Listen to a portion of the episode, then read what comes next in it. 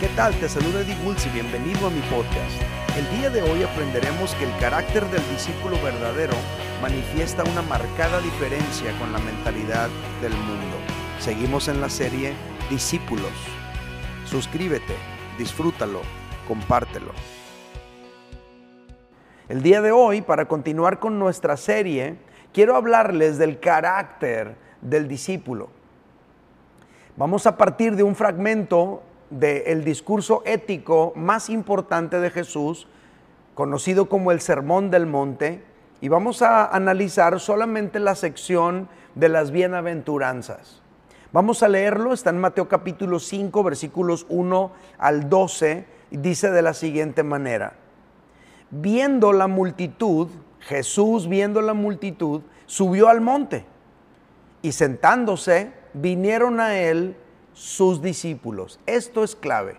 Vamos a seguir leyendo. Abriendo su boca, les enseñaba diciendo, bienaventurados los pobres en espíritu, porque de ellos es el reino de los cielos. Bienaventurados los que lloran, porque ellos recibirán consolación.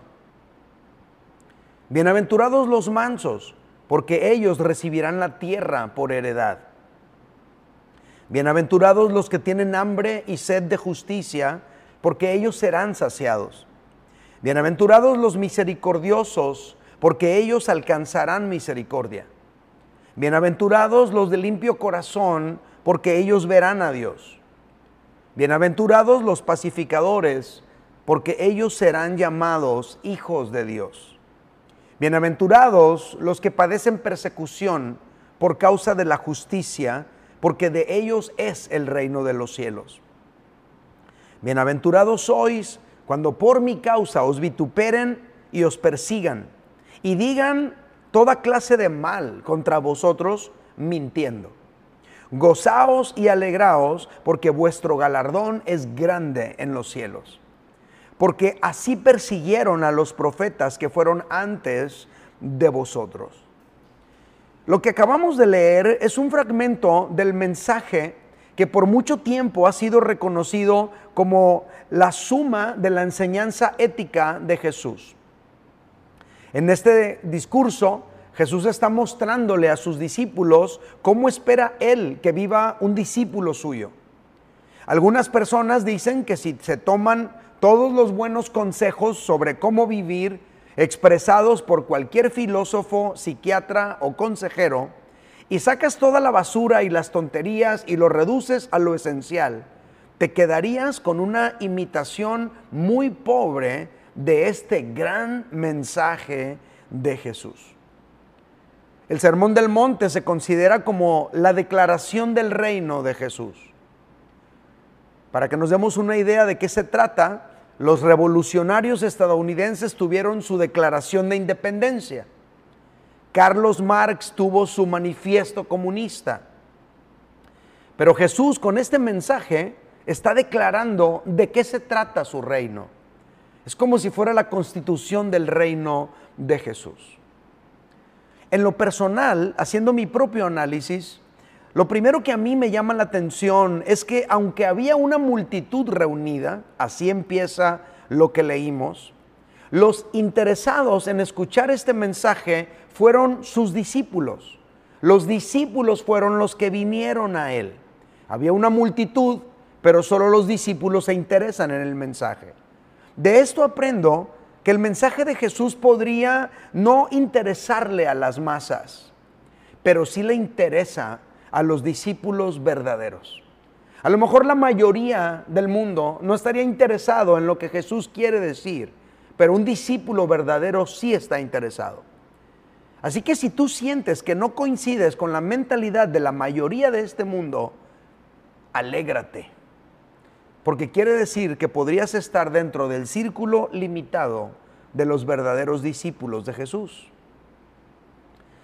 En segundo lugar, en este fragmento resalta un término muy característico, muy famoso, muy clásico, bienaventurado, que en griego es esta palabra, macarizó. De hecho, el nombre Macario viene de aquí, macarizó, que podría traducirse como feliz. Bienaventurado podría traducirse como feliz. Y esto nos da a entender, según lo que les acabo de decir, que el discípulo verdadero de Jesús tiene súper bien definido de dónde viene su felicidad. Y esta no proviene de la misma fuente de donde viene la felicidad de este mundo o la felicidad de la mayoría. Para el discípulo de Jesús, su felicidad no proviene de lo que hace feliz al mundo, como la popularidad o la vanidad o los bienes materiales o la fama o la riqueza o el poder. El discípulo de Jesús obtiene su felicidad en Dios. Eso es bienaventurado. Luego, Jesús define siete rasgos del carácter de un discípulo y en los siete se necesita que Dios venga a completar lo que hace falta. Por eso digo, según lo que puedo analizar aquí, que el discípulo verdadero de Jesús obtiene su felicidad en Dios. Por ejemplo, vamos a analizar los rasgos del discípulo según lo que dice aquí. Número uno, los pobres en espíritu. Bienaventurados los pobres en espíritu. De ellos es el reino de los cielos. ¿Quién se los entrega? Dios se los entrega. Bienaventurados los que lloran, porque ellos recibirán consolación. Bienaventurados los mansos, porque ellos recibirán la tierra por heredad. Bienaventurados los que tienen hambre y sed de justicia, porque serán saciados de ella. Bienaventurados los misericordiosos, porque ellos alcanzarán misericordia. Bienaventurados los de limpio corazón, porque ellos verán a Dios. Bienaventurados los pacificadores, serán llamados hijos de Dios. Son siete rasgos del carácter de un discípulo. Pero después de mencionar estos siete rasgos del carácter de un discípulo, Jesús agrega una bienaventuranza más. Jesús agrega una razón más en la cual sus discípulos obtienen felicidad. Y es no necesariamente un rasgo de carácter, pero es una consecuencia de manifestar ese carácter. Cuando un discípulo manifiesta el carácter de Cristo, ese discípulo va a experimentar en muchos sentidos y ocasiones la persecución. Así lo dijo Jesús, Mateo capítulo 5, versículos 10 al 12. Bienaventurados los que padecen persecución por causa de la justicia. No es un rasgo del carácter de un discípulo, pero es una consecuencia de ser un discípulo. Dice, porque de ellos es el reino de los cielos.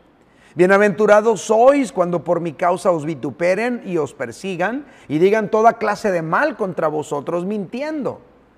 Dice Jesús, gozaos y alegraos porque vuestro galardón es grande en los cielos, porque así persiguieron a los profetas que fueron antes de vosotros. O sea, un verdadero discípulo de Jesús será perseguido por este sistema corrupto de este mundo.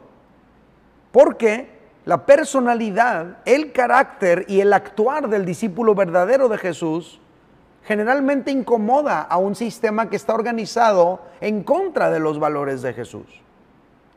Y estas últimas palabras de Jesús que acabamos de leer me recuerdan a unas palabras que el apóstol Pablo le dijo a Timoteo en su segunda carta. Fíjate lo que le dice el apóstol Pablo. Le dice en el capítulo 3, versículos 10 al 15.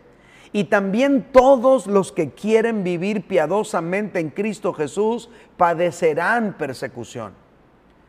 El apóstol Pablo sabe que cuando una persona se identifica con los principios del reino de Dios y los abraza con todo su corazón y se dispone a vivirlos, en automático esa persona se vuelve un enemigo del mundo que empieza a perseguirlo, empieza a censurarlo, empieza a cancelarlo y trata de silenciarlo a como de lugar. Y todo esto podría encerrarse en una sola palabra, persecución. Considerar esto a mí me hace pensar con razón este mensaje de Jesús, aunque era para todos, aunque era para una multitud, solamente le interesó a los discípulos. Porque en buena onda, ¿a quién le va a interesar algo como lo que Jesús acaba de describir en las bienaventuranzas? Pues a creyentes emocionales no creo. Por ejemplo, pobreza de espíritu. ¿A quién le va a interesar tener pobreza de espíritu cuando el mundo te ofrece un espíritu orgulloso y altanero? ¿Llanto? ¿A quién le va a interesar llanto cuando el mundo te ofrece fiesta todos los viernes, de seguro? Y si se puede, todos los días. ¿A quién le va a interesar un carácter de mansedumbre en medio de un mundo de conquistadores aplastantes, donde tienes que, eh, tienes que competir porque es como si fuera una jungla en la que tienes que sobrevivir? Tener hambre y sed de justicia, ¿a quién le va a interesar en lugar de vengarte y hacer justicia por tu propia mano? ¿Por qué quedarte con hambre de justicia? ¿Por qué quedarte con sed de justicia cuando tú te puedes defender solo? ¿A quién le va a interesar misericordia en lugar de dominar al que se deje y hacer negocios con el sufrimiento? ¿A quién le va a interesar en un mundo como el de hoy? ¿Limpieza de corazón? ¿A quién le va a interesar mantener un corazón limpio en vez de guardar rencor y conservar el enojo en un mundo que te enseña a vengarte? ¿Paz? ¿A quién le va a interesar paz cuando hay más negocio en hacer guerra? Tal como lo estamos viendo hoy en Ucrania y en Rusia. Esta guerra pudo haberse terminado desde un principio, pero hay interesados en que esta guerra siga. Hay quienes están llenándose los bolsillos a causa de la muerte y el sufrimiento de mucha gente.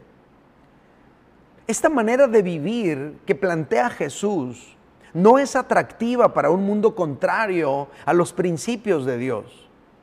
Esta manera de vivir solamente le puede interesar a los discípulos verdaderos que dependen de que sea Dios quien les enriquezca el espíritu, que dependen de que sea Dios quien les consuele las tristezas de su alma, que dependen que sea Dios quien les dé la herencia en lugar de tratar de apropiarse las cosas por su propia, por su propia capacidad.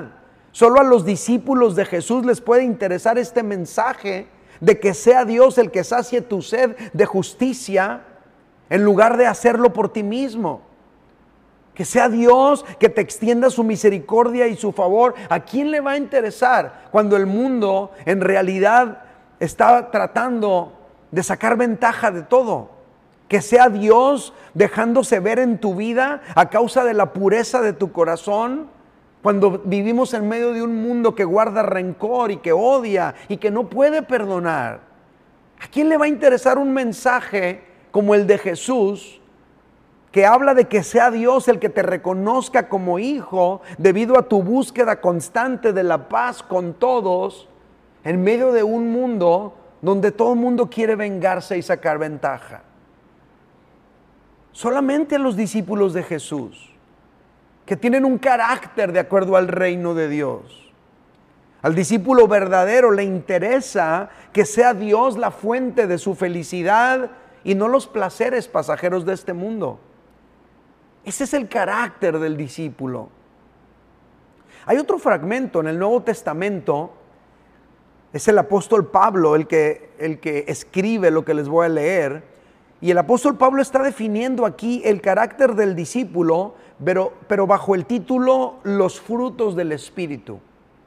Fíjate lo que dice Gálatas capítulo 5, versículos 22 al 23, dice el apóstol Pablo, mas el fruto del Espíritu es, y empieza a definir los rasgos del carácter del discípulo verdadero, el fruto del Espíritu es amor, gozo, paz paciencia, benignidad, bondad, fe, mansedumbre, dominio propio.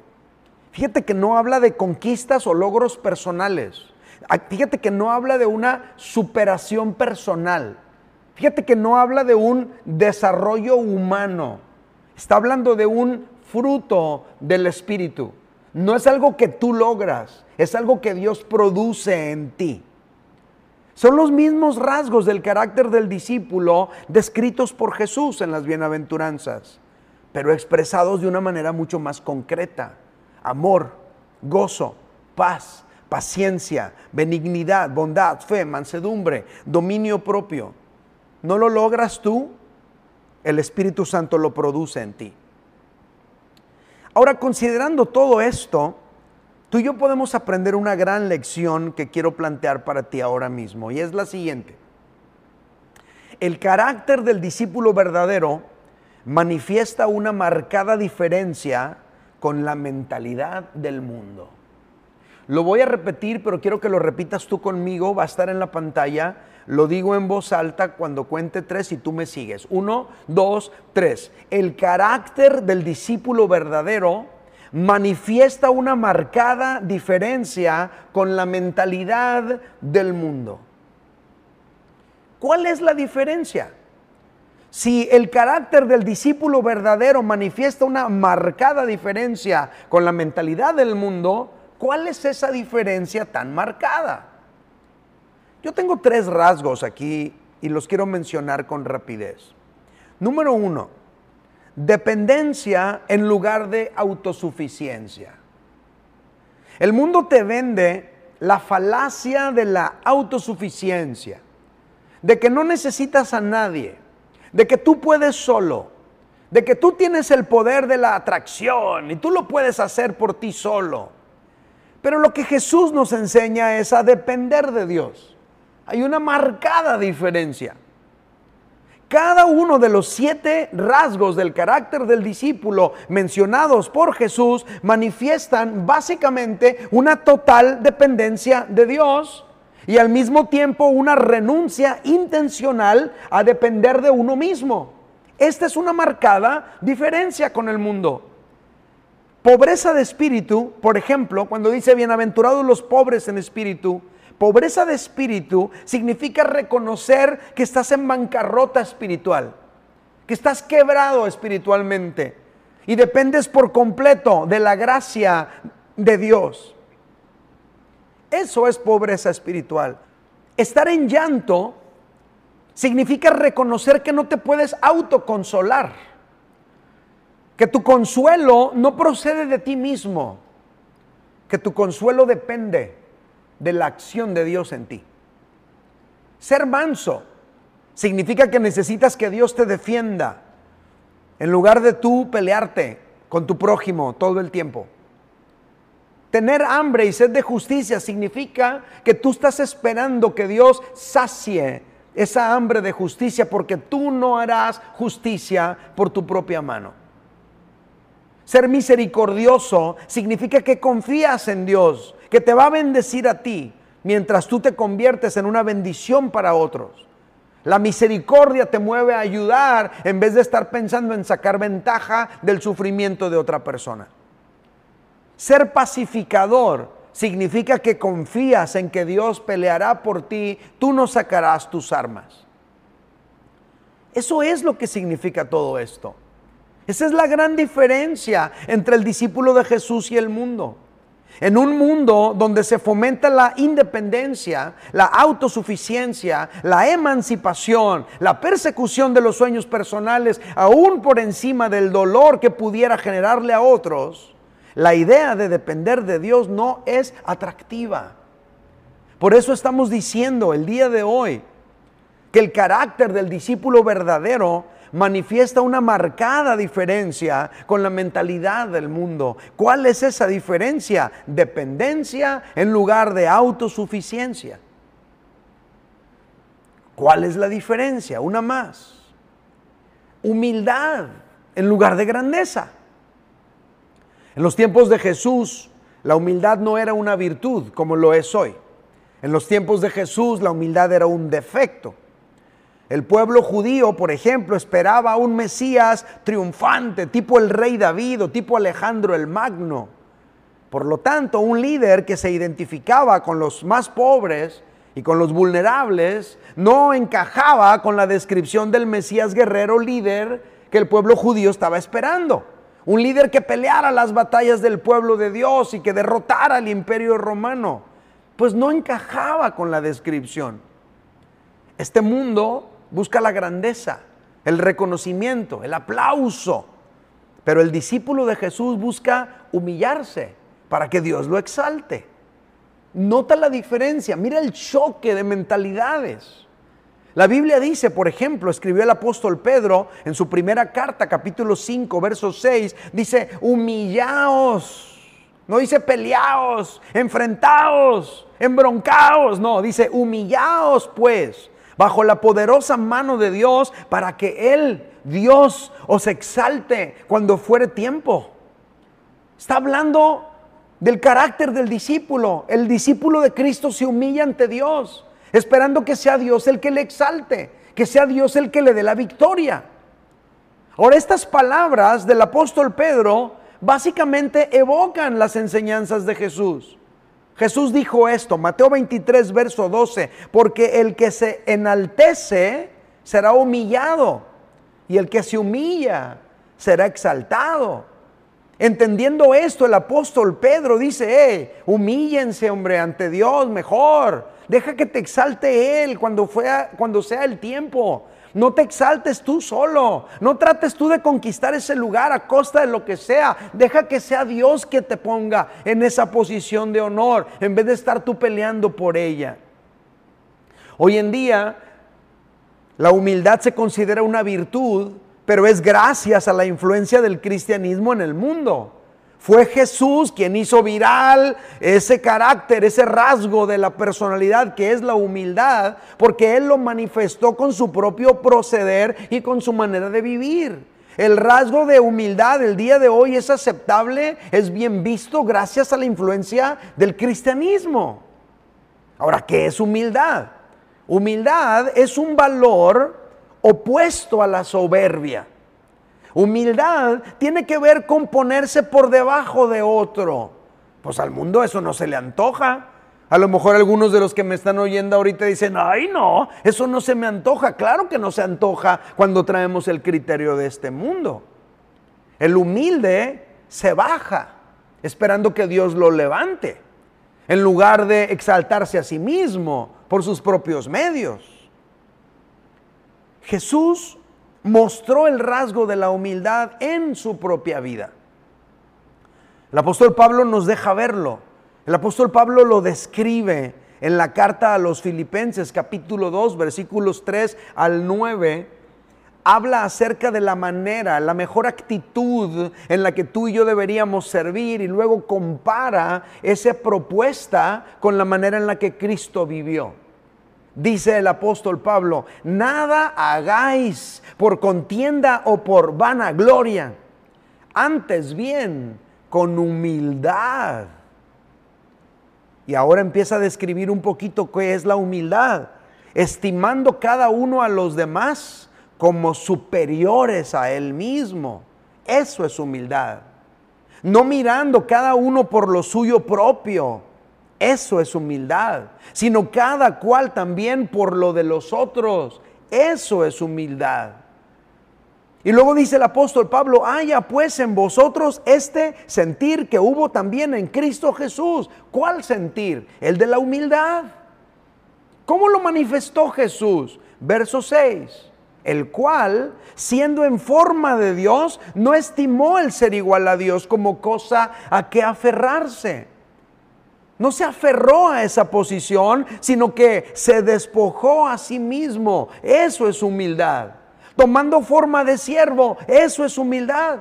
Hecho semejante a los hombres y estando en la condición de hombre, se humilló a sí mismo, haciéndose obediente hasta la muerte y muerte de cruz. Eso es humildad.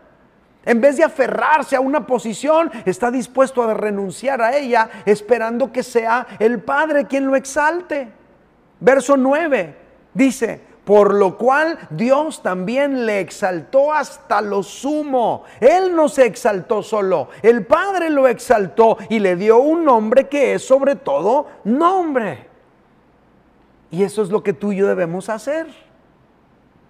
Cuando tú y yo estamos dispuestos a perder una discusión con tal de seguir juntos con nuestro matrimonio, estamos mostrando humildad. Nos estamos humillando y estamos esperando que Dios honre ese acto de humillación. Cuando tú y yo reconocemos que nos hemos equivocado y pedimos perdón, estamos mostrando humildad. Estamos reconociendo que el otro tenía razón y yo no tenía razón. Cuando tú y yo pedimos ayuda, Estamos mostrando humildad porque estamos reconociendo que somos frágiles, vulnerables, que no lo sabemos todo, que necesitamos de alguien que venga a rescatarnos. Cuando doblamos nuestra rodilla ante el Creador y lo reconocemos como el Señor por encima de todo lo que existe, mostramos humildad, reconocemos que Él está por encima y nosotros abajo. Y cuando tú y yo hacemos esto, abrimos la puerta para que sea Dios el que nos exalte, para que sea Dios el que nos consuele, para que sea Dios el que nos sacie a ti y a mí de justicia para que sea Dios el que nos dé la tierra como herencia, en vez de estar peleándonos ahí nosotros con los demás. Dejamos que sea Dios el que manifieste su misericordia, que nos reconozca como sus hijos y que se vuelva real, se haga real en nuestras vidas. Cuando tú y yo nos humillamos ante Él, Él se manifiesta con poder. El carácter del discípulo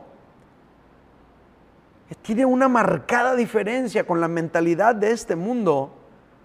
Y una de esas diferencias es que produce humildad en lugar de estar buscando la grandeza. Y número tres y último, ¿cuál es esa diferencia entre el carácter del discípulo verdadero y la mentalidad de este mundo? Pues esta tal vez les va a gustar menos que las demás. Persecución en lugar de aplausos. El espíritu de este mundo te inspira a buscar el aplauso y el reconocimiento público. No es incorrecto que se reconozca la virtud, no es incorrecto que se reconozca el talento, la dedicación y el esfuerzo, no es incorrecto.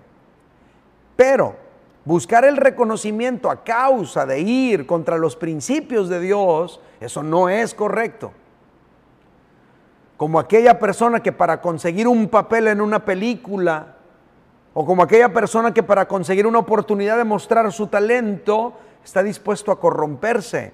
Eso no es correcto.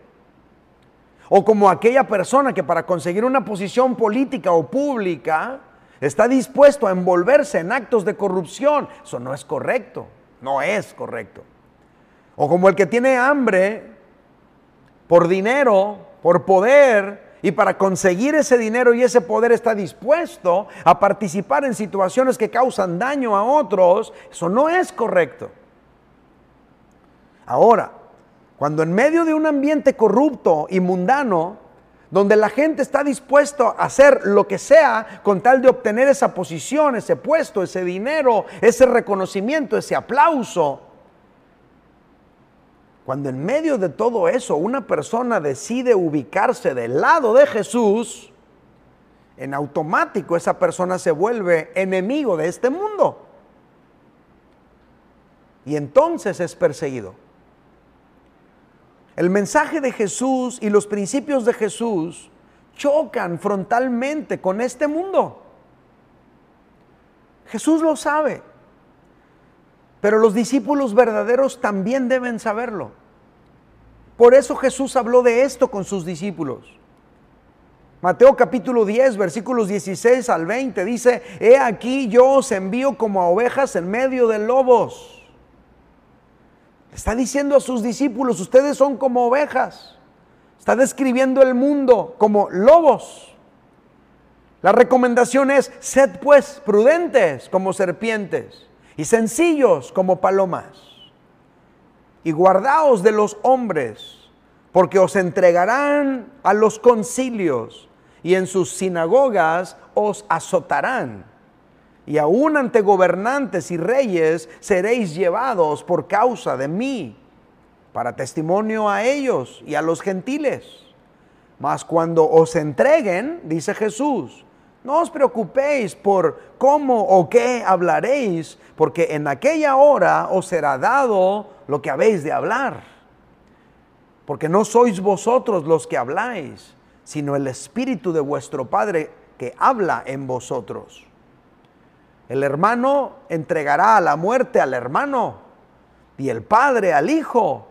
Y los hijos se levantarán contra los padres y los harán morir y seréis aborrecidos de todos por causa de mi nombre, mas el que persevere hasta el fin, éste será salvo. Jesús está describiendo una situación totalmente natural y común que experimenta un discípulo verdadero que decide pararse en sus convicciones y en su fe y no está dispuesto a comprometerlas por un poco de dinero, por un aplauso o por una posición. Ahora es importante aclarar, el discípulo de Jesús no, no, no busca la guerra, es un pacificador, busca la paz. El discípulo de Jesús no busca la confrontación, el discípulo de Jesús busca la reconciliación. Pero el asunto aquí es que al proclamar un mensaje que es frontal contra el pecado y contra el mundo, entonces el mundo pecador reacciona persiguiendo al discípulo de Jesús. Es parte del paquete. Es parte del paquete de ser discípulo. Por eso, precisamente por eso, es que Jesús no está buscando creyentes emocionales. Porque esos creyentes emocionales terminan conformándose al mundo para evitar el sufrimiento, para evitar la confrontación, para evitar la persecución, para evitar la cancelación. En cambio, el discípulo verdadero está dispuesto a abrazar el mensaje de Cristo, aunque signifique ser perseguido o ser aislado o ser encarcelado o torturado o asesinado por la causa de Cristo. Pero en esos momentos precisamente es cuando reciben una dosis de gozo celestial que inyecta la fortaleza que se necesita para seguir adelante con la misión. Hey, dos mil años de historia del cristianismo respaldan todo esto que estamos hablando. Mateo capítulo 5, versículos 10 al 12. Una vez más, por tercera vez en este mensaje lo leo. Bienaventurados los que padecen persecución por causa de la justicia porque de ellos es el reino de los cielos. Bienaventurados sois cuando por mi causa os vituperen y os persigan y digan toda clase de mal contra vosotros, mintiendo. Gozaos y alegraos porque vuestro galardón es grande en los cielos, porque así persiguieron a los profetas que fueron antes de vosotros. Básicamente Jesús está diciendo, aquella persona que abraza el carácter de un verdadero discípulo va a padecer persecución. Y aquel que, padece persecución por mi causa se identifica más con los profetas antiguos que con este mundo. El verdadero discípulo de Jesús tiene un carácter bien definido. Y ese carácter bien definido choca frontalmente con la mentalidad de este mundo tal como lo dijimos hace un rato, lo quiero repetir otra vez y va a salir aquí en la pantalla. El carácter del discípulo verdadero manifiesta una diferencia bien marcada con la mentalidad del mundo. ¿Cuál es esa diferencia? Dependencia en lugar de autosuficiencia. Dependes de Dios en lugar de tratar de sacar adelante todo por ti mismo. Humildad en lugar de grandeza. Tú te humillas y dejas que sea Dios el que te exalte. Persecución en lugar del aplauso. Es decir, estás dispuesto a ser perseguido a causa de tu fe en lugar de amoldarte a este mundo, nomás para seguir siendo aplaudido. Ahora, en medio de todo ese proceso doloroso de dependencia, de humildad y de persecución, en el que todo se trata de depender de Dios, porque tus fuerzas tal vez no te alcanzan. Humillarte ante Dios y ser perseguido por amar a Dios en medio de un mundo, de una situación así, tú y yo tenemos que aprender a clamar a Cristo por ayuda, por consuelo, por fortaleza, por defensa, por protección. ¿Y sabes qué? Jesús prometió nunca abandonarnos.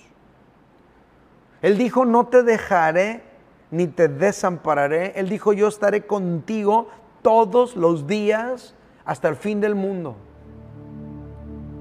Así que si alguno de los que me están escuchando el día de hoy, ser cristiano te está costando a lo mejor una confrontación con gente que tú amas.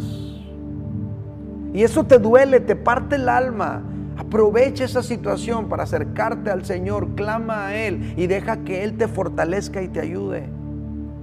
Si algunos de los que me están escuchando el día de hoy, por hacerte cristiano y abrazar los principios de Dios de manera comprometida, te está costando perder amistades, perder oportunidades, no tengas miedo. Deja que sea el Señor que te reivindique y te dé esa posición. Pero mientras tanto, clama a Dios por ayuda.